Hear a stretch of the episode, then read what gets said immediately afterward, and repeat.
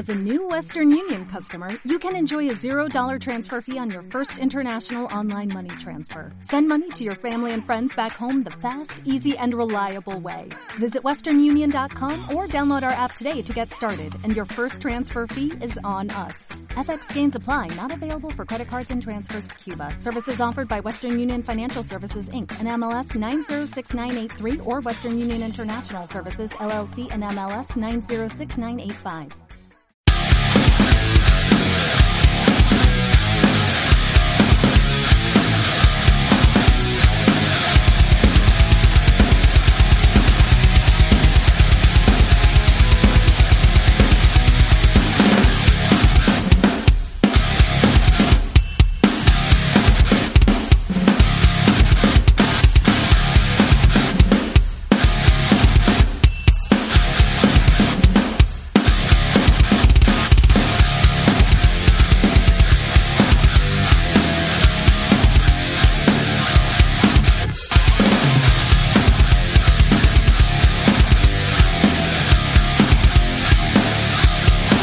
Hola, ¿qué tal? Bienvenidos al podcast Hijos de la Tiznada. Mi nombre es Vladimir Torres y en Facebook estoy como Napoleon Churchill. Un saludo a todos. En esta ocasión vamos a hablar de un tema que se titula La grasa, el santo grial del sabor.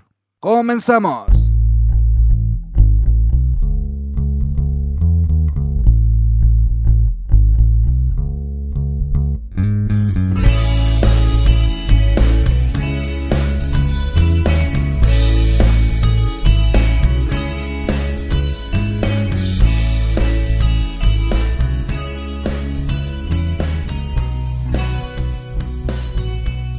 La grasa, el eterno dilema del consumo de carne.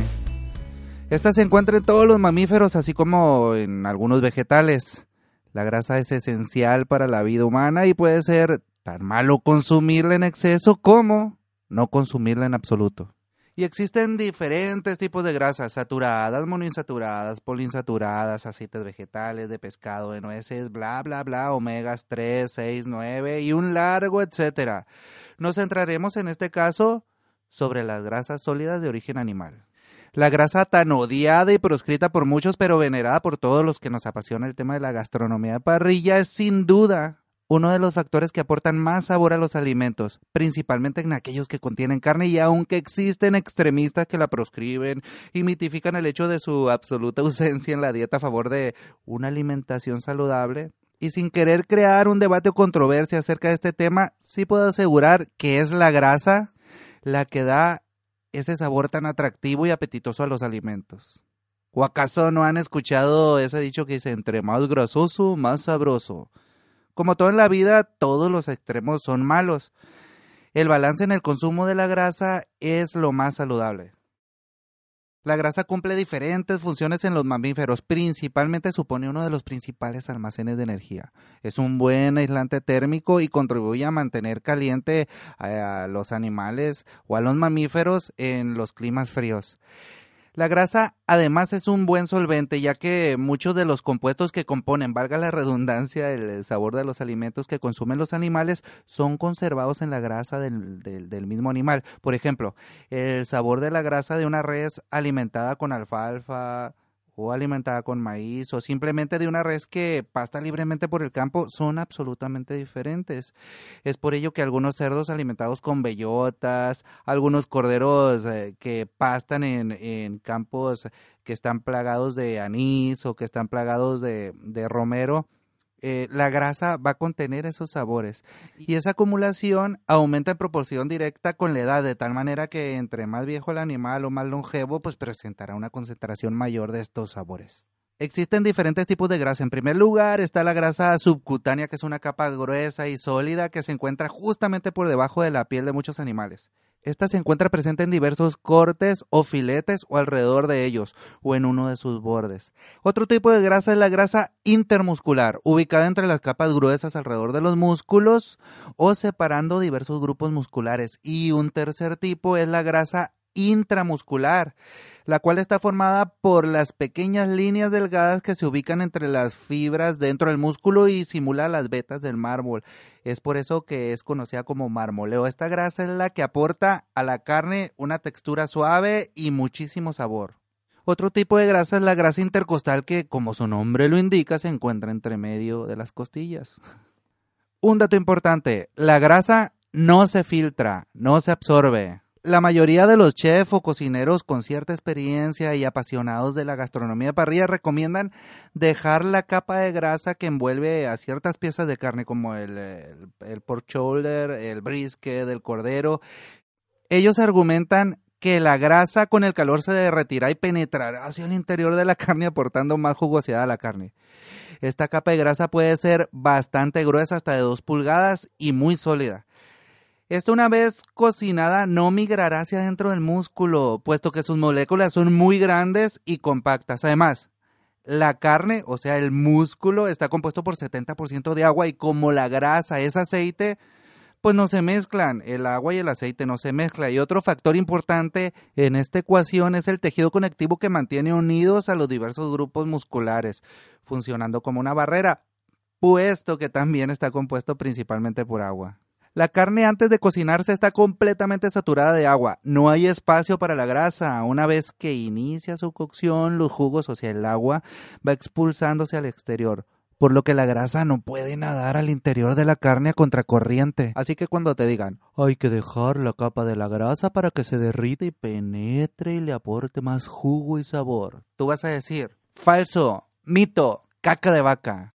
Ahora, si la carne no penetra, deberíamos dejarlo o retirarla. Aquí van los contras de dejar la capa de grasa. Cuando cocinamos un corte o una pieza de carne con la capa de grasa, una parte se dora, una parte se derrite y escurre hacia la parte inferior o base del filete por gravedad y se carameliza. Y una gran parte de esta cae hacia el fuego o la fuente del calor. Esta grasa puede ser recolectada en un reservorio o un recipiente y se puede utilizar para preparar alguna salsa, un, gravy o, o, reutilizarse. Las gotas de grasa que se escurren hacia el carbón se vaporizan impregnando la carne y aportando sabor. Cuando dejamos la capa de grasa, esta puede ralentizar la penetración de la sal la cual es importante para ayudar al músculo a retener humedad, además de su aporte en el sazón del platillo. De tal manera que si se deja la grasa es importante considerar inyectar con una salmuera. Si se cubrió la grasa con una mezcla de especias, estas se mantendrán en la parte superior de la grasa y no llegarán a la carne, y gran parte de esta se caerá al derretirse la grasa. Además, al servirse en la mesa esa caramelización maravillosa y esa mezcla de especias que te esmeraste en balancear, simplemente se desechará porque la mayoría de los comensales deja la grasa. La mayoría del sabor del humo provienen de partículas microscópicas de gases. Estas pueden penetrar hasta un cuarto de pulgada, por lo que si existe un cuarto de pulgada de grasa, pues absorberá gran parte del sabor del humo y bloqueará la formación del anillo de humo. La grasa puede evitar que el agua se evapore, de tal manera que si tuviéramos un hipotético corte de carne totalmente rodeado de grasa, no se evaporaría el agua, no se perdería y el producto final de la cocción contendría más agua, aunque el agua es solo una parte de la humedad de un trozo de carne cocinada. Aquí también influyen factores como la grasa intramuscular y el colágeno que se derrite con la cocción del tejido conectivo.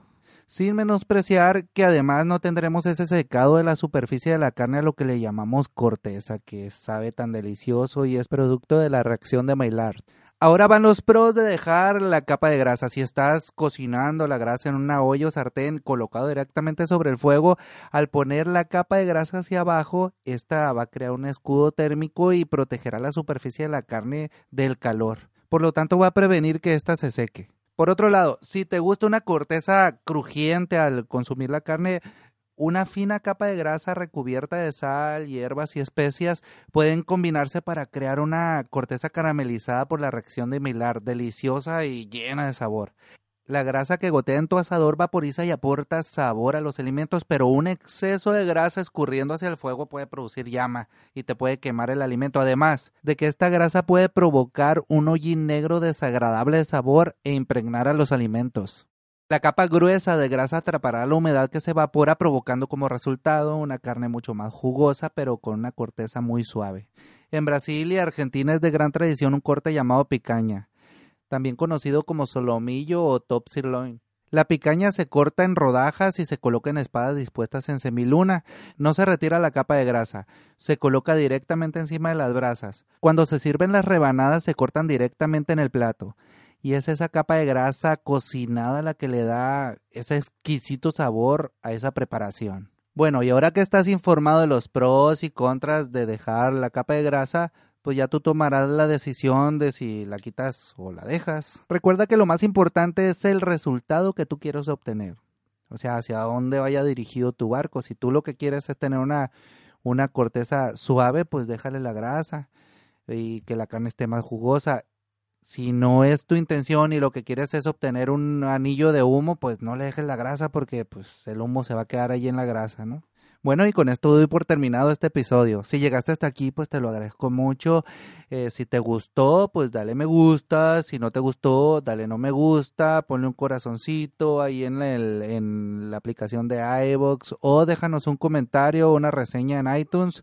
Eh, eso nos ayuda a mantenernos a la vista y en esas aplicaciones y nos ayuda a crecer, por supuesto. Si no te gustó, pues déjanos un comentario o dinos tus inquietudes que no te gustó y quizás creemos una sana controversia.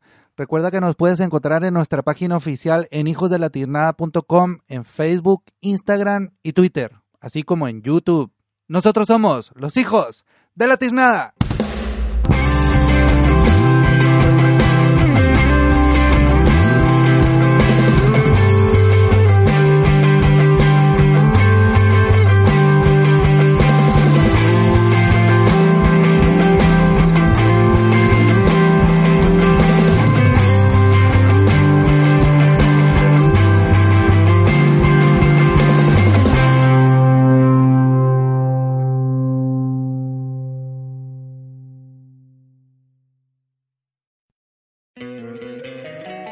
Encantaría tener 100 dólares extra en tu bolsillo?